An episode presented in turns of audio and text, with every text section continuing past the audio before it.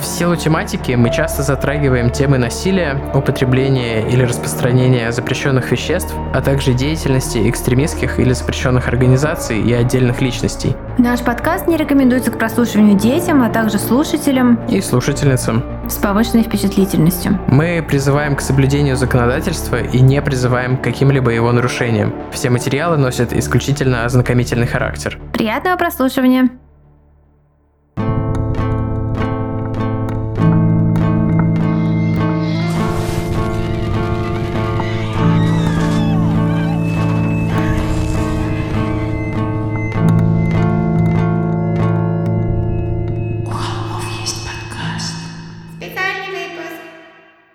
Всем привет, и вы слушаете истории слушателей «У холмов есть подкаст». Да, это сборник писем, которые прислали нам наши слушатели из Казахстана. Спасибо вам большое. Анонсировали мы этот выпуск давненько, но вот э, физическая возможность записать его появилась только сейчас. Спасибо всем, кто откликнулся, всем, кто что-то прислал. В этот раз э, все истории читала я, абсолютно все. Это был суровый и сложный выбор. Э, некоторые истории из Казахстана были вообще еще еще до того, как мы объявляли о том, что собираем их. В частности, была история от девушки, которая упоминала в своем письме секту а-ля Аят. И я попыталась ей ответить на письмо и сказать, расскажите же нам подробнее, потому что у нее там личный опыт есть с этой сектой, но оказалось, что имейл девушки не действителен больше, мне письмо вернулось назад, поэтому если вдруг вы слушаете нас сейчас, пожалуйста, простите, что я вам с 2021 года не отвечала на письмо. И э, я умираю, как хочу узнать подробности про эту организацию. Спасибо. Перейдем, наверное, к историям. Как по нашей истории слушательной традиции не будем долго разгонять. Привет, Валя и Тима. Тима и Валя. Меня зовут Алтынай. Я родилась и выросла в Алматы, но последние 15 лет живу в Астане. Большое спасибо за ваш подкаст. Я слушаю его с лета 2020 года, и он помог мне справиться с тревожностью из-за ковида вида ха-ха. Когда в выпусках начали встречаться истории слушателей, то я тоже захотела отправить вам свою. Я все думала, какую? Ту, где я видела черта с рогами, и не я одна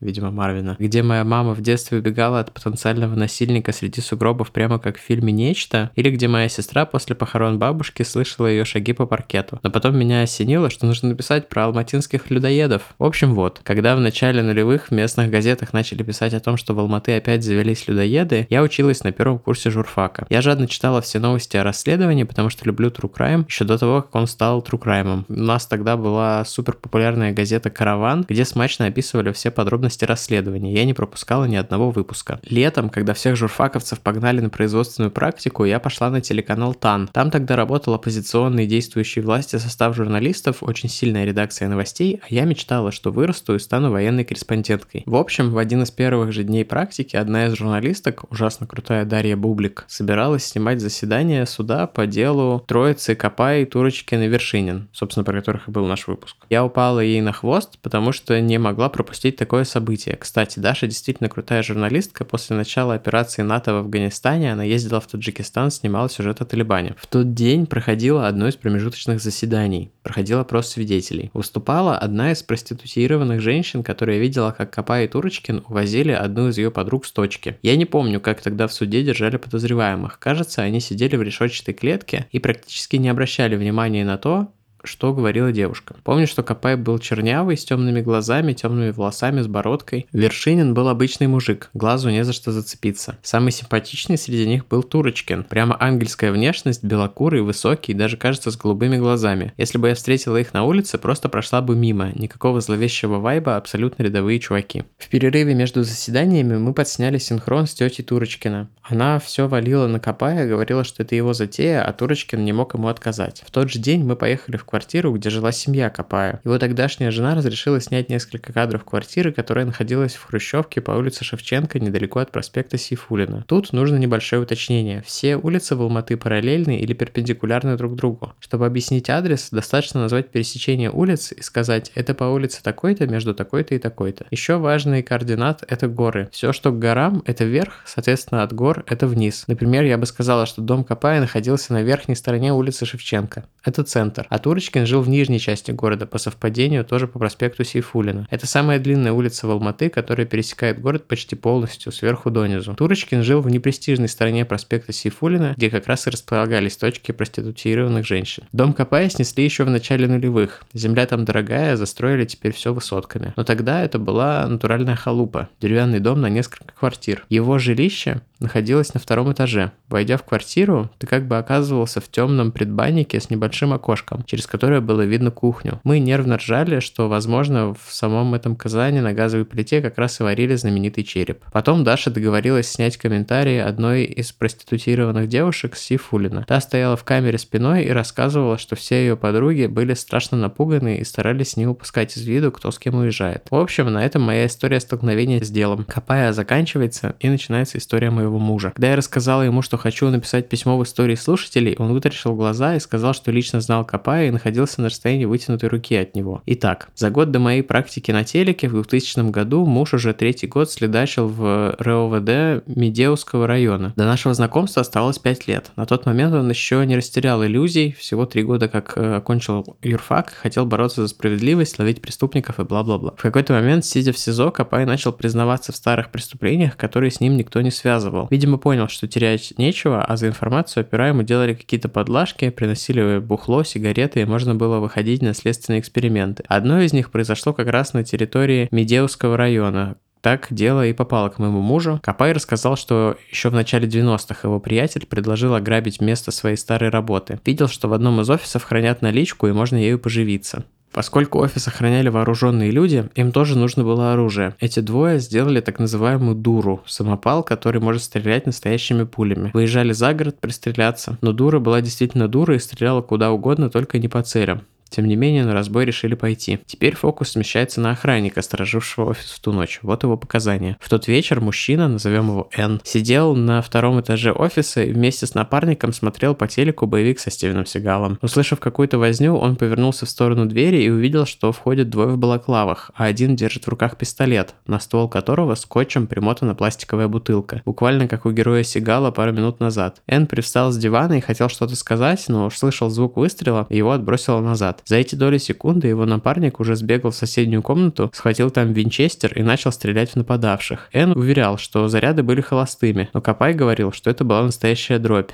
Нападавшие бросились убегать, напарник Эн за ними, но не догнал. Эн потерял сознание, а когда очнулся, понял, что лежит запрокинув голову, а во рту полно крови. Он начал ее глотать, но кровь все прибывала. В это время вернулся напарник и начал осматривать Эн, на вопрос «что со мной?» Напарник ошалело ответил, что абсолютно ничего, но кровь во рту продолжала пребывать спать. Эн пошел к зеркалу, взглянул на себя. Действительно, ничего. Открыл рот и увидел, что не хватает двух передних зубов. Видимо, когда соучастник, копая, стрелял в него практически в упор, дура единственный раз решила попасть по цели и выбила Эн зубы. Муж начал спрашивать, где пуля, потому что в деле она не фигурировала. «Пуля во мне», — ответил ему Эн. Оказывается, попав в рот Эн, пуля выбила зубы и, попав в мягкие ткани, застряла там практически вплотную к артерии. Позже вокруг Эн собрался целый медицинский консилиум, и решено было пулю не трогать, иначе есть опасность повредить артерию. В момент разговора с мужем пуля уже обросла тканями, хотя Эн чувствовал ее при глотании. В общем, муж собрал все показания свидетелей, нашел напарника Капая, который рвался сотрудничать, потому что боялся, что ему пришьют дело о каннибализме. Муж говорит, это называется деятельное раскаяние. Оружие не нашли. Подельники избавились от него в тот же вечер по дороге, разобрав, выкинув в речку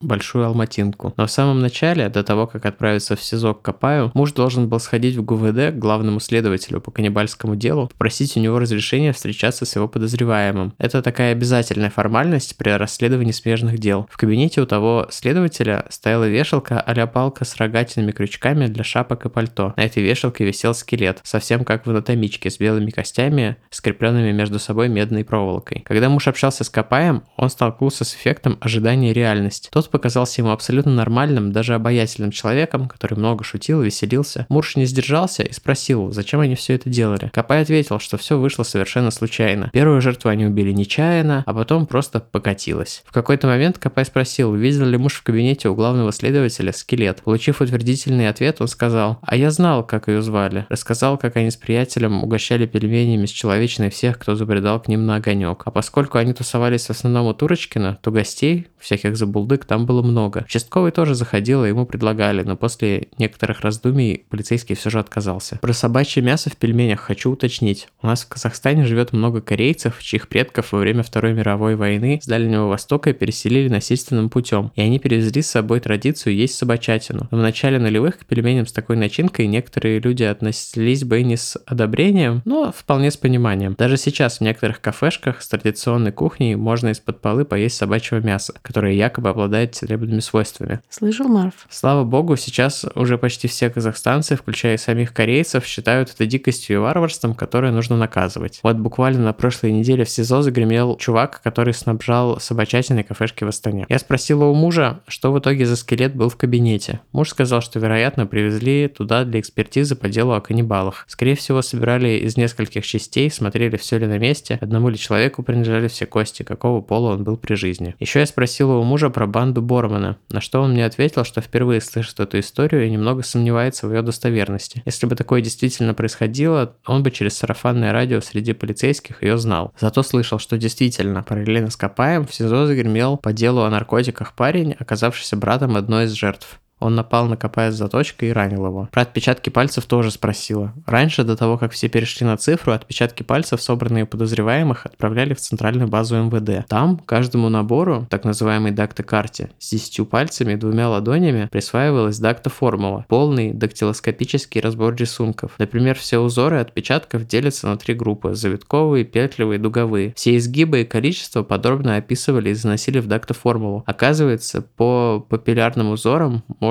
даже определить расовую принадлежность человека. Соответственно, криминалист снимал все неопознанные отпечатки пальцев и отправлял их в центральную базу. И там обученные работники изготавливали для них дактоформулу и сравнивали с другими уже имеющимися у них дактоформулами в каталогах. Сайдбар. С каждого места преступления криминалист должен снять не менее 5-6 чужих отпечатков пальцев, отсеяв отпечатки, например, хозяев жилища. Был один криминалист в Алматы, который ленился искать нужное количество отпечатков и добирал до нужного числа своими пальцами пальчиками. В итоге спецы из центральной базы МВД увидели, что на добром количестве преступлений орудует один и тот же чел. Ленивого криминалиста вычислили и с позором выгнали. Сайдбар Сайдбарыч. Недавно я выяснила, что главред самого крутого медиа о родительстве и детях «Нет, это нормально» Лена Аверьянова слушает ваш подкаст. У холмов и Нэн кроссовер, о котором мы не знали, но который был нам так нужен. Я, кстати, был подписан на «Нет, это нормально» ВКонтакте, ну вот в те времена, когда у меня еще был ВКонтакт. И еще маленький сайдбар. Алматы в начале нулевых был сравнительно небольшим городом. Даже сейчас там все друг друга знают через 2-3 рукопожатия. Так вот, мой муж жил всего на один квартал выше Копая по все тому же проспекту Сифулина Пушкина, только пересечение Курмангазы. Вы ужасно крутые, люблю в вашем подкасте все, и супер длинные разгоны, и сайт-бары, и рекомендации. Передавайте привет Зое, Марвуше, Бланочке и всей вашей команде. О, спасибо. Марвуша у нас тут под столом спит, и ему привет. Да, я, спасибо большое. Я думаю, что, надеюсь, что из-за рассказов про целебные свойства собачьего мяса ему не будут сниться кошмары.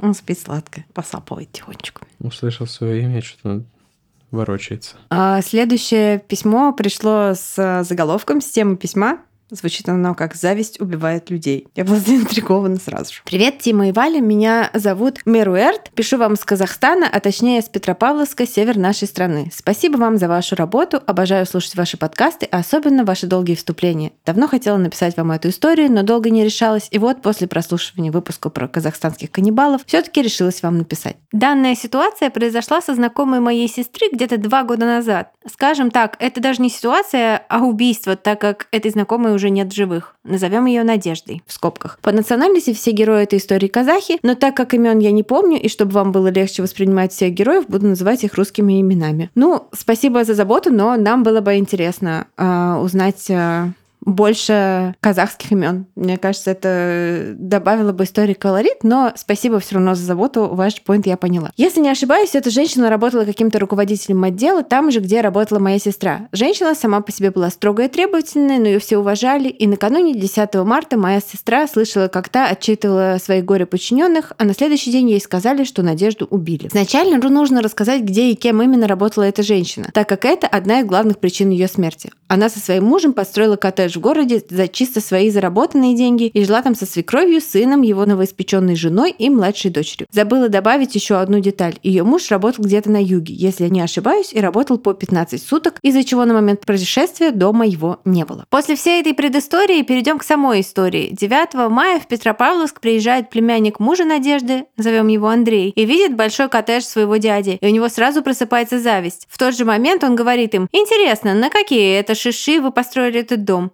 Вечером Андрей уходит на встречу одноклассников и возвращается в дом своего дяди уже пьяный и зовет своего двоюродного брата, сына Надежды, на улицу в кавычках поговорить. В итоге во время их в кавычках разговора он наносит своему брату несколько ножевых, но тот успевает позвонить своему дяде, который жил по соседству, и зовет того на помощь. Затем сын Надежды успевает подняться на второй этаж, но теряет сознание. Однако Андрей не успокаивается и наносит множество ножевых ранений спящей бабушке. На шум проснулась невестка Надежды, и она успела спрятать дочь Надежды в шкафу, а сама спрятаться в ванну. В этот момент Андрей как раз наносит бабушке множество ножевых ранений. И когда Андрей направляется к невестке Надежды, его успевает перехватить брат Надежды и обезвредить. В итоге бабушка скончалась скорой, Надежда умерла через несколько дней, а парень смог выжить. Мармуша перелег. Андрея ожидали пожизненный срок и признали его опасным для общества. Вот такая история. Действительно, Зависть убивает людей. Тима тут разводит руками, что ему досталась очень длинная история, а мне супер короткая. Поэтому, ну, я просто считаю, что у Тима более приятный голос, но раз он на меня так смотрит, я прочту еще одну. Следующая история анонимная. Привет, Валя Тима и Звукарь. Хочу, чтобы моя история была прочитана анонимно, так как я из района, где все друг друга знают, да и имя мое довольно редкое для людей моего поколения. И эта история произошла в самом начале лета или в последних числах мая в 2002 году, если я правильно посчитала, точно уже не помню. Жили-были три мальчика. Пятиклассник Алёша, шестиклассник Миша и семиклассник Саша. Имена выдуманы. Жили они все по соседству, дом Алёши и Миши разделял огромный особняк. Саша жил напротив этого богатого дома, все мальчики были из неблагополучных или неполных семей. У самого старшего Саши отец пил, у Мишу воспитывали бабушка с дедушкой, потому что мать его бросила еще в младенчестве, ну а Алёшу воспитывал папа, он был поздним ребенком, родители его развелись, и папа очень судился с мамой, чтобы получить над ним опеку. Наступили летние каникулы, и друзья Саши и Миша слонялись в поисках приключений, и, видимо, денег тоже, бродили по нашему нашему району. И решили два друга залезть вот в этот самый богатый особняк. Э, самое интересное, что такие дома почти никогда не бывают пустыми, что кто-то из домочадцев всегда на месте. Но в тот день ребятам никто не побежал ограбить этот дом. Украли они деньги, золото и, в числе прочего, пистолет, настоящий боевой. Дом-то был пустой, но кража не осталась незамеченной. Друзей увидел Алёша, это третий мальчик, которого мы упоминали в выступлении, и попросил у них денег на свое молчание. Когда сумма, заплаченная за молчание, закончилась, он стал шантажировать друзей и просить еще. Тогда Саша и Миша не придумали ничего лучше, как дождаться, когда отец малолетнего свидетеля уйдет на работу. Они прям подготовились к этому, залегли на крышу сарая, убедились, что Алёша остался дома один, и тогда вызвали его на улицу и выстрелили в него. К тому же, видимо, пересмотрев боевиков про бандитов «Привет, отголоски 90-х», один из подростков сделал контрольный выстрел мальчику в голову, чтобы точно его добить. Алёша погиб. Его убийцы пару дней пытались скрываться, прячась где-то на районе, но, конечно, их быстро задержали. Саша исполнилось 14, его посадили, осудили на 15 лет. А сидев свой срок, он вышел и начал писать всем своим бывшим одноклассникам люди из школы, кого помнил. Написал и моей сестре. Она была младше его, мол, привет, я Саша, ты меня помнишь? Сестра со словами «Ага, конечно, помню», заблокировала его во всех соцсетях. Миша на момент убийства еще не достиг 14 лет, и его отпустили. Бабушка с дедушкой срочно продали дом за копейки и переехали дальше. Но, по слухам, мальчик не оставил своих криминальных попыток, и всего все равно посадили, а потом уже вроде как и убили, то ли в тюрьме, то ли в какой-то драке, но до 20 он точно не дожил. Папа убитого Алёши с горя совсем помешался, он подал в суд на возмещение морального ущерба, родственникам Саши пришлось продать дом и отдать деньги ему, он тоже продал дом, во дворе которого убили его сына, купил себе жилье получше, а через год умер, по слухам, э, не выдержало сердце. Вот такая история. Я пыталась ее гуглить, но ничего не нашла. Это не я, это автор пытался гуглить, но ничего не нашел. Ну и чтобы точно уравновесить пропорции прочитанного, я прочитаю еще одну историю. Привет, Тима, Валя, Валя, Тима и все-все-все, кто причастен к работе над холмами. Хочу для начала выразить вам свою благодарность, ведь хоть и парадоксально, ваши истории про маньяков скрашивают мои периодические панические атаки и нудную уборку по дому. Спасибо, мы рады. Я родилась в конце 90-х в Усть-Каменогорске. Это в восточной части Казахстана. И первые 10 лет лет своей жизни провела там. И хоть я и рада, что родители приняли сложное для нашей семьи решение переехать в другую страну, к своей малой родине я отношусь нежно. Не так нежно, как жители этого города отнеслись к маньяку-насильнику-педофилу, который орудовал в городе в конце нулевых. Надеюсь, переход в стиле Коневского у меня получился. Да, мне кажется, получился. Но я его не очень эффектно зачитала. Честно говоря, эпизод, о котором я хочу рассказать, до сих пор меня мучает, хотя, по сути, ничего плохого со мной в итоге и не произошло. Наша семья жила на окраине города, довольно уютном спальном районе. О маньяке, который орудует поблизости, мы узнали от администрации нашей школы. Молодой мужчина, 30 лет, изнасиловал и убил двух школьниц прямо возле их дома. Всем родителям раздали листовки с фотороботом этого человека и попросили сопровождать детей по мере возможности. Школа, в которую ходила, а также магазин, куда меня периодически посылали за хлебом, отлично просматривались из окон нашей квартиры, поэтому меня без проблем отпускали из дома, ведь за мной всегда можно было проследить из окна. Но это не уберегло меня от встречи с тем самым маньяком. В один день, пойдя за продуктами, я буквально столкнулась с молодым, как моему детскому мозгу тогда показалось, старшеклассником, резко вырулившим из-за угла магазина. Не придав этому значения, я спешно извинилась и зашла в магазин. Но уже выходя с пакетом продуктов, я снова заметила этого парня, все так же стоявшего за углом дома. Но в этот раз он пристально смотрел на меня и манил меня к себе пальцем. Надо сказать, что за углом дома, в котором находился магазин, был пустырь, так и не застроенный домами, поэтому я даже в свои наивные 8 лет поняла, что подходить к нему не стоит и резко бросилась на утек. Дальше все было как в тумане, но мама, следившая за мной из окна, сказала, что он еще несколько метров бежал за мной в надежде поймать меня за рукав куртки. Уже лет 20 из интереса я решила посмотреть в интернете, что же стало с этим маньяком и удалось ли его поймать. Спойлер, удалось. И хоть раньше у меня были сомнения, но снова увидев фоторобота этого человека, я окончательно убедилась в том, что в тот самый день встречалась с убийцей-педофилом. Не знаю, что со мной могло произойти, но я до сих пор благодарю себя за то, что быстро сориентировалась и побежала домой. Dodge the bullet, как говорится. Желаю всем слушающим, читающим мое письмо, никогда не подходить настолько близко к Crime ни в подкастах и телепередачах. И чтобы закончить на хорошей носе, попрошу Валю, если она это читает, чмокнуть от меня Марвушу в лобик. Всем пока. Сейчас попробуем. Кажется, это риск потерять лицо. Да. Марвуша, Физически. да, как я уже говорила, Марвуша спит по столом. Марвуша, Марвуш, это можно я тебя поцелую? Вы слышали. Не будите спящую собаку, это называется. Ну, а я передаю э, слово Тиме. И сейчас будет очень кру- крутая и дико криповая история. А, я пока приду в себя немножко, у меня пульс зашкаливает. Здравствуйте, дорогие холмы и команда. Мое знакомство с вами началось с выпуска про Сливко, эмодзи ботинка. И с того момента я люблю вас. Большое спасибо за все, что вы делаете. Большое спасибо, что слушаете нас. И за ваши приятные лестные слова. Продолжайте. А нет, прекратите, ха-ха, продолжайте. Вот. Я не умею писать тексты, и моя история, возможно, не такая интересная, но я все равно пишу это, как дело было в Казахстане. Я уверен, что ваша история отличная, Она тем более, отличная. что Валя ее рекомендует. Я про нее даже Тиме вчера рассказывала. А именно пару-тройку лет назад на жарком юге в городе-миллионнике на букву Ш, чье название нарушает правила Жиши пиши с буквой И, в Шимкенте, проще говоря. Мои родители купили там частный дом, где на территории также находится парочка других построек. Одна из них это сарай. О нем и пойдет речь. Раньше владельцем этого дома был следователь, знак вопроса, ЭКО УВД. Как я понимаю, это расшифровывается как экспертно-криминалистический отдел. Точно не знаю, кем именно работал владелец, но он оставил после себя очень много вещей, почти ничего не увез. Мы, в кавычках, приняли в дар от него милицейскую форму, лупы, УФ-лампы и прочее. Сама история случилась в тот день, когда я решила заглянуть в сарай. Там была куча всякого барахла, что обычно хранятся в таких местах, но там же был проигрыватель и виниловые пластинки. Я ребенок эпохи дисков, и пластинки для меня что-то необычное, так что первой мыслью было вытащить все из сарая и рассмотреть. Этим я и занялась. И вот, вытаскивая кипу винила из ящика шкафа, я обнаруживаю, что с дна ящика на меня смотрит девушка с перерезанным горлом. Как оказалось, предыдущий владелец дома хранил под пластинками дела об убийствах. Обычно их держат в архивах, но эти он почему-то держал в сарае. В делах были фото жертв, вещдоков, мест преступления, отпечатки пальцев и ладоней. Надписей было очень мало, почти ничего не понятно. К сожалению, по этим делам не понять, пойманы ли преступники и в чем все закончилось. В этих делах нет ни начала, ни конца, только фото. Ужасно было видеть на фото тела детей, связанных людей со следами пыток. Датируются документы лихими 90-ми, но бумаги еще советские. Парочку фото прикреплю к письму. Все еще не понимаю, почему эти бумаги хранились под пластинками и нормально ли хранить фото убитых людей в своем сарае. При такой профессии, как у хозяина дома, скорее всего, да. Не думаю, что он видел в этом что-то особенное, но мои родители видели, так что история документов закончилась тем, что они были сожжены. На этом мой небольшой рассказ подошел к концу. Всем жаркого южного лета и не ходите по сараям. Ссылка на Яндекс Диск. Мы, конечно, эти фотографии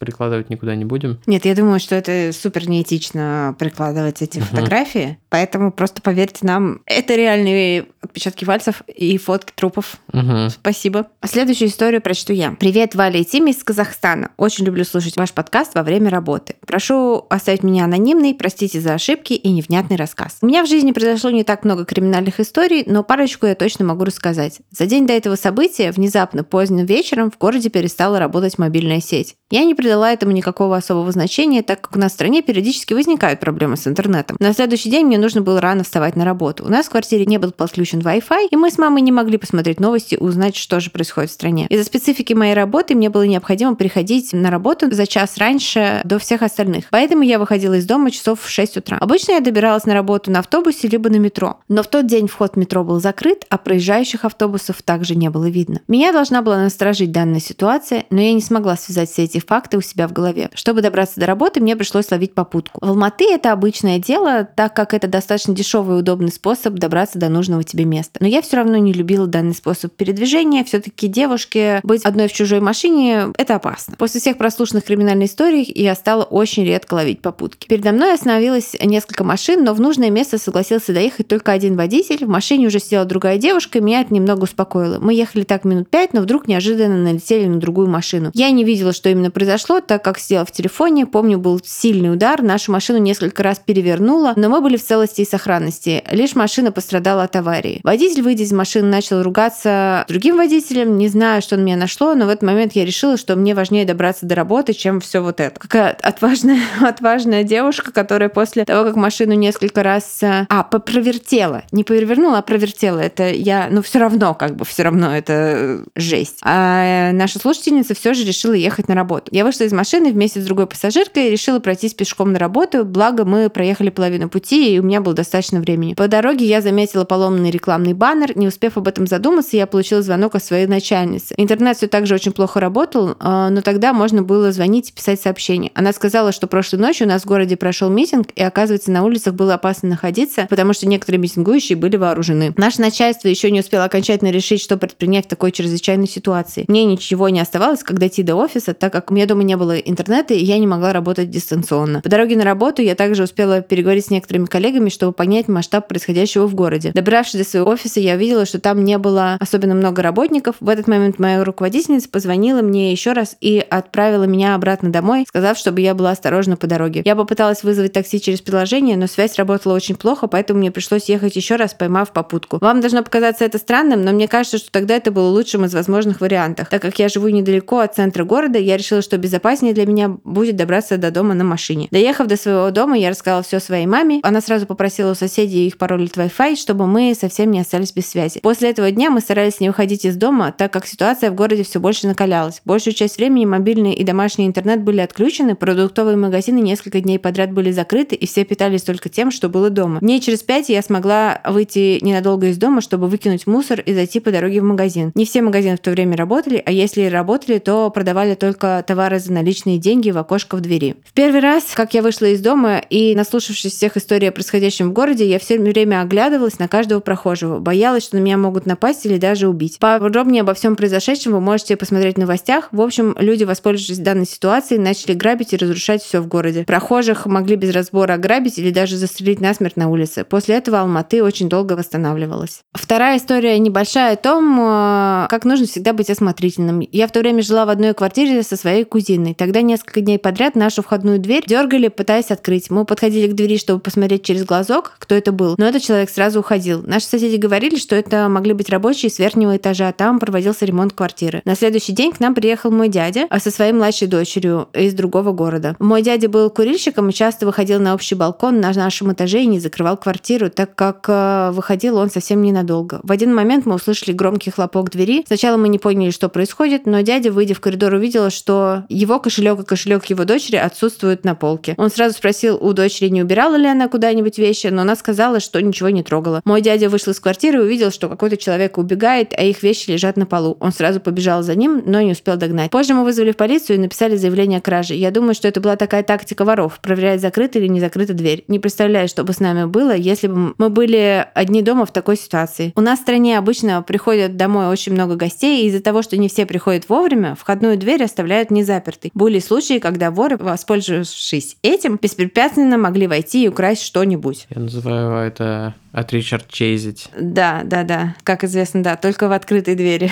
могут входить зло... злоумышленники и вампиры, да. Э, спасибо большое за ваши истории. Одна показала нам, каково это было находиться в Алматы во время недавних событий, а вторая просто предупредительная. Мне показалось важным ее включить, потому что, ну, потому что вот э, кто звонит, стучит, это потом нас замкнется в круговой композиции в самый-самый-самый последний микро истории в этом выпуске. А я передаю микрофон Тимофею. Эту историю Валя пометила под э, заголовком «Проклятый теребончик». Это такой привет нашей рубрике «Психотряс special» которая у нас существовала пару лет назад. Привет, любимые холмики. Валя, обожаю твои шутки. Шути чаще, ты клевая. Голос и комментарии Тима one love. Привет, Марф и другие пушистые с лапками. Марф передал привет всем сегодня, по-моему. Да. Круто знать, что твои темы True Crime это нормально и нравится многим, тем более в таком уютном комьюнити. Большое спасибо. Меня зовут Ирина, и моя история, к сожалению, частично знакома многим. Надеюсь, что нет, но я из солнечной Алматушки, Казахстан. Мне было 19 лет, но на вид не больше 16. Я ехала к подруге на встречу часа два дня, и так э, как опаздывала, решила с руки поймать такси. Такси-приложений тогда еще не было. И вот останавливается молодой человек, на вид вроде немного старше меня, 20-25 лет. Мы молча едем, мне не особо понравились его дерганные резкие нервные движения и очень громкое дыхание, но я решила забить, наушники все спасут. Мало ли чем может быть обеспокоен этот чувак. Да и вообще я из тех людей, кто не рад любому любезному общению с незнакомыми. Поэтому под что-то вроде люмен в наушниках мы едем дальше, и тут он поворачивает на маленькую улочку с главной и останавливается со словами «Мне нужно в аптеку». Чтобы вы понимали, у меня подкашиваются коленки при мысли о том, что в автобусе мне нужно крикнуть «Остановите на следующий», но тут я выдала что-то вроде «Вы можете заходить, но я опаздываю и поймаю другую машину, а с остановками на автобусе можно». Внезапный приступ смелости вызвал у меня чувство гордости за себя, ведь я сильно опаздывала. Возможно, она же, смелости, спасла меня от странного, от страшного. Но об этом позже. Он резко разворачивается, и мы едем дальше. И тут нам остается ехать меньше 7 минут, и, к слову, в этот момент мы проезжаем мимо базара и автобусной конечной, где всегда много людей. Я залипаю в окна, слушаю музыку, ничего не слышу, и одна мысль сменяет другую. В сторону парня я и не смотрела, но тут мне нужно было достать денежку за проезд, я повернула голову и хотела достать кошелек. К слову, сидела я рядом на переднем сидении, и тут боковым зрением вижу, что он совершает быстрые движения свободной рукой. Не понимая, что происходит, я развернула голову сильнее, думаю, тут не нужно описывать, что же такого делал этот чувак. Я помню, что ничего не слышу, сердце стучит, а у него трясутся руки. Я закричала, чтобы он остановил, и не дожидаясь снижения скорости, выпрыгиваю из машины прямо на второй полосе. Даже не могу сказать, долго ли продолжалось его действие, так тупо. Гребаный теребонщик что-то ответил. В тот момент мне не хватило мозгов снять наушники, я забежала в первый автобус и еще долго не могла отойти от шокового состояния. Подругой в тот день так и не встретились, я что-то наврала. Очень жутко было осознавать, чем бы это могло закончиться. Остановка возле аптеки зачем? Но может быть это и не играет роли. Или дверь бы не открылась, или меня бы сбила машина, а может я бы просто не доехала. Мне почему-то было очень страшно и стыдно рассказывать эту историю, не хотелось слышать фраз в духе «сама виновата», «нехер на такси ездить», и стрёмно знать, что это могли видеть люди день все-таки. Единственный человек, которому я рассказала, это мой парень, ответ которого, конечно, дал надежду на лучшее. Это он одной рукой, получается, рулил? Лол, но я бы ему пи***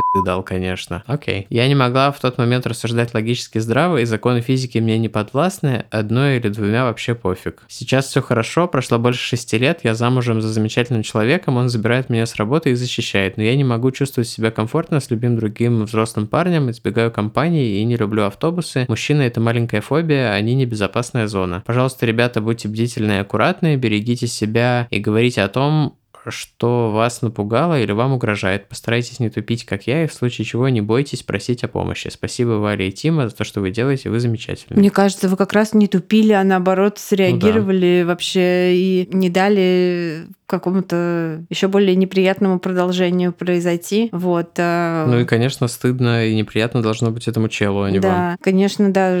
Очень жаль, что эта история травмировала. И, ну, это абсолютно понятно и объяснимо, что это травмирует такое. Вот. И вы молодец, что рассказали нам. Присоединяемся к вашему, так понимаю, бывшему не, не, так и не поняла из истории чуваку, который сказал, что надо бы дать ему пизды, конечно.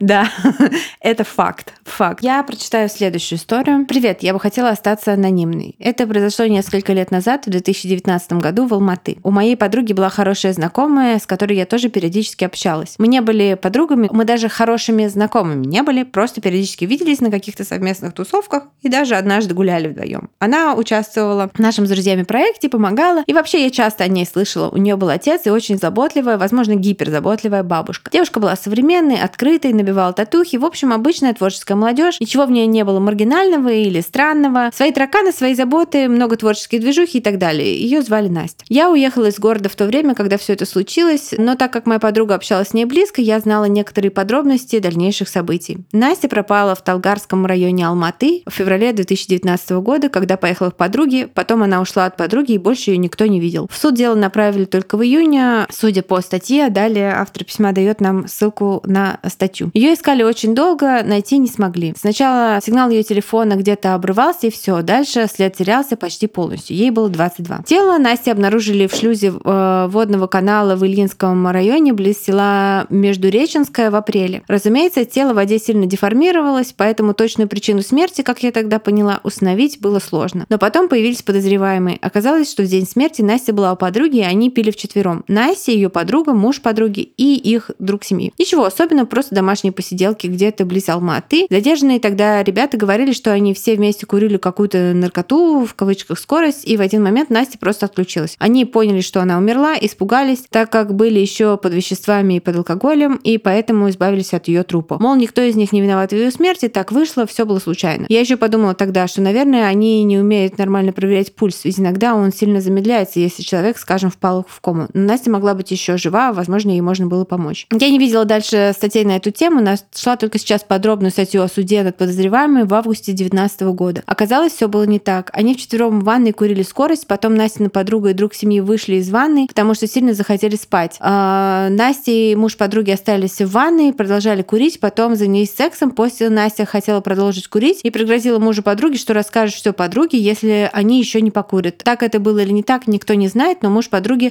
разозлился и ударил Настю, душил ее и бил по челюсти. И в связи с асфиксией от перелома подъязычной кости она и скончалась. Тогда муж подруги разбудил своего друга, и вместе они виртуозно избавились от тела, сказав жене, что Настя умерла от приема скорости. Тело сбросили в канал, одежду ее выбросили в другом поселке, а документы с выключенным телефоном во дворе какого-то дома в городе. Это затруднило поиски, но правда в итоге всплыла на поверхность. Как я понимаю, тело нашли только с помощью показаний этих ребят в апреле. Просто до июня тянулось следствие. Дальше вскрытие выяснились подробности и так далее и тому подобное. Вот так живешь себе, тусишь с друзьями, и вдруг случается такая история из-за того, что кто-то не умеет держать при себе руки и кое-что еще. Банально, но очень грустно, ведь это была живая девушка со своими увлечениями и целями, девушка, которую я знала лично. Не курите, не бухайте, и уж тем более не употребляйте всякую дичь даже в компании, которой вы, кажется, доверяете. Судя по тому, что статей больше одной, это, наверное, было какое-то громкое дело, возможно, вы слышали о нем. Да, Э, могу сказать имя девушки, оно фигурирует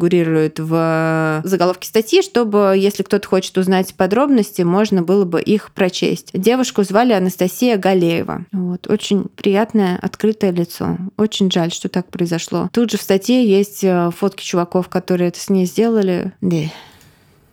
Надеюсь, что Следствие выяснило всю правду, и они получили по заслугам. Надеюсь, что полиция Казахстана кстати, милиция или полиция, кстати, не знаю. В общем, надеюсь, что, короче говоря, власти Казахстана позаботились о том, чтобы виновные в смерти этой девушки получили по заслугам. Следующая история Привет. Я, я заглавила ее, простите, жизнеутверждающие байки про папу хирурга.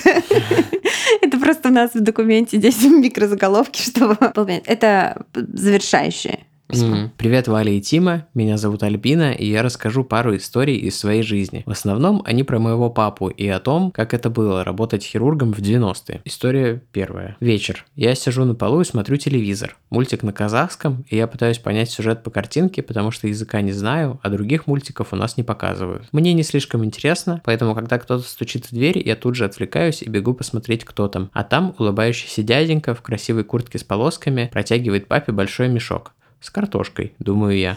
Папа хмурится. Мама уводит меня в комнату. Когда папа отдает мне мешок, я практически зарываюсь в него с головой. Там конфеты, орехи, фломастеры, крошечные мандарины, которые можно есть прямо со шкуркой. А это конец 90-х, голодные годы, конфеты, да еще и такие вкусные, редкость. Я тогда не понимала, почему родители не радуются. А потом они мне рассказали. Жили мы тогда в самом криминальном районе Караганды в Майкудуке. Папа работал хирургом-травматологом, мама сидела дома со мной. В квартире под нами жили три брата, брата, все три были боксерами и, конечно, по молодости попали в банду. В те годы национализм цвел, и пах, и разборки между бандами казахов, цыган и чеченцев были на каждом шагу. Однажды ночью, ближе к утру, родители проснулись от стука в двери крика «Галым, входи! Нам нужен Галым! Галым – это мой папа!» Он сразу понял, что к чему, понял, что если знают его, то знают и нас с мамой. И он ушел, запер дверь в квартиру снаружи и запретил маме открывать окна. Мама плакала всю ночь, а к утру вернулся папа. Сказал, что одного из бандитов порезали, и он должен был провести его в свою больницу, прооперировать, и никого больше не, к нему не подпускать. И он это все сделал. Конечно, после этого подобное случалось не раз. Иногда папе удавалось спасти пациента, иногда не успевали и доехать до больницы. Но каждый раз нам привозили огромный мешок деликатесов, и я радовалась. А родители думали о том, как скорее уехать из этого района и никогда не возвращаться. История вторая. Мне было 5 лет, когда мы переехали в безопасный спальный район. 7, когда родилась моя сестренка. И 10, когда мой папа, хирург-травматолог, попал в одну из самых страшных ситуаций в его жизни. Классное начало. Респект. В, в твоем стиле. Да. Это было 6 июня, моей сестре исполнялось 3 года, и мы пошли отмечать в кафе. Папа прошлым вечером ушел на ночную смену в больницу и должен был оттуда приехать к нам. Гости собирались, а его все не было. Я помню, как мама дала мне телефон и сказала звонить, пока папа не ответит, а сама пошла встречать гостей. Спустя примерно час мы наконец дозвонились. «Лена, тут такое случилось. Я скоро приеду и все объясню». А случилось вот что. Папа устроился на новую работу, и это была его третья смена. Он никого толком не знал, но сразу заметил, что заведующий отделением сильно придирается к одному из докторов. Назовем его М. М выпивал. Бывало, что даже и на работе после смены. И заведующий решил его проучить, позвонил его жене и велел ей разобраться. У М с заведующим и до этого были стычки, но после скандала дома М решил действовать серьезно. Он сильно напился, принес кухонный нож, дождался, пока в ординаторской, кроме него и заведующего, никого не останется, и сорвался. Первой в ординаторскую зашла медсестра, закричала, выбежала и стала звать на помощь. Мой папа был недалеко и сбежал в комнату. М безостановочно наносил удары ножом заведующему. Кровь из артерии хлестала так, что струя доставала до потолка. Папа стал кричать и попытался схватить М за запястье, чтобы остановить удары. Но из-за крови его рука каждый раз соскальзывала. Папа рассказывает, что он тогда ужасно испугался. Ему удалось ухватить М за рукав и сказать «Все, уже все, хватит». М выругался, бросил нож и быстро ушел, как оказалось, в ближайший полицейский участок. В ординаторскую забежали медсестры. Папа закричал «Каталку!» и попытался заткнуть многочисленные раны своей одеждой. Как только заведующего довезли до операционной, папа начал оперировать. Медсестры растерялись, потому что многие из них видели папу впервые. Три дня в большой городской больнице – это совсем не срок. Но так как он уже был по локоть в пациенте,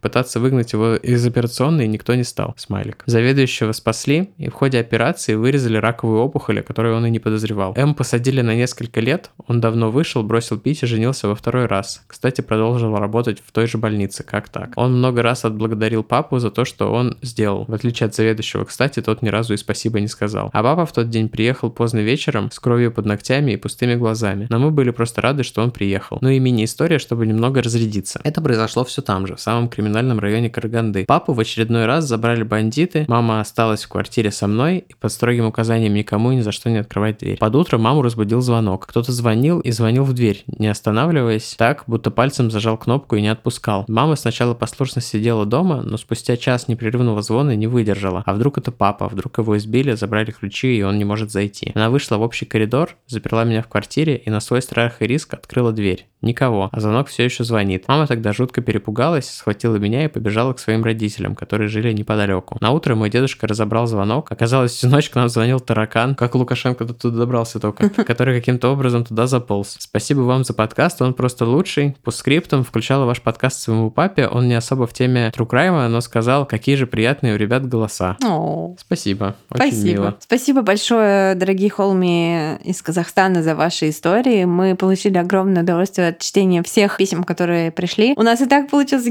гипердлинный выпуск, э, ну, по сравнению с обычным форматом истории слушателей, поэтому, как я уже сказала, это был сложный выбор. Спасибо вам большое. Мы вас всех очень любим. И я лично надеюсь когда-нибудь э, посетить Казахстан. Мне писал один холми, что покажет степи и угостит кониной. Я написала ему в ответ класс, но можно без конины. Он не ответил. Он, по-моему, не ответил мне. Простите, если я вас обидела. Я ел конину. Ну, в смысле, я ел какую-то конскую колбасу. Ее в Питере продавали. Ну, Вполне. Вот единственное мясо, за которое мне стыдно, что я его ел, это когда мы с родителями ездили в Норвегию и ели стейки из кита. Вот это единственное, за что мне действительно стыдно. м, Но я был мелкий, и это было типа это им «У, должно что-то быть». новое. Да. кормит. Спасибо большое и пока. Пока. Вы слушали «У холмов есть подкаст» – независимое разговорное true crime шоу с комедийной подачей. Возвращайтесь на следующей неделе за очередной порцией подлинных историй о маньяках, тоталитарных сектах, резонансных убийствах и других настоящих преступлениях. Подписывайтесь на нас на всех платформах и в соцсетях – Инстаграм, Телеграм, Твиттер и ВКонтакте. Ставьте оценки, где это возможно, и оставляйте комментарии. Это помогает новым людям узнать о нашем подкасте. Также вы можете поддержать наш подкаст, оформив подписку на донейт-сервисе Boosty. Все ссылки есть в наших соцсетях. Если вы иллюстратор и хотите сделать обложку для одного из наших будущих выпусков, пишите нам в директ Инстаграма. Выпуск подготовили и презентовали Валентина Назарова и Тимофей Назаров. Монтаж и обработка звука Кирилл Мухрыгин.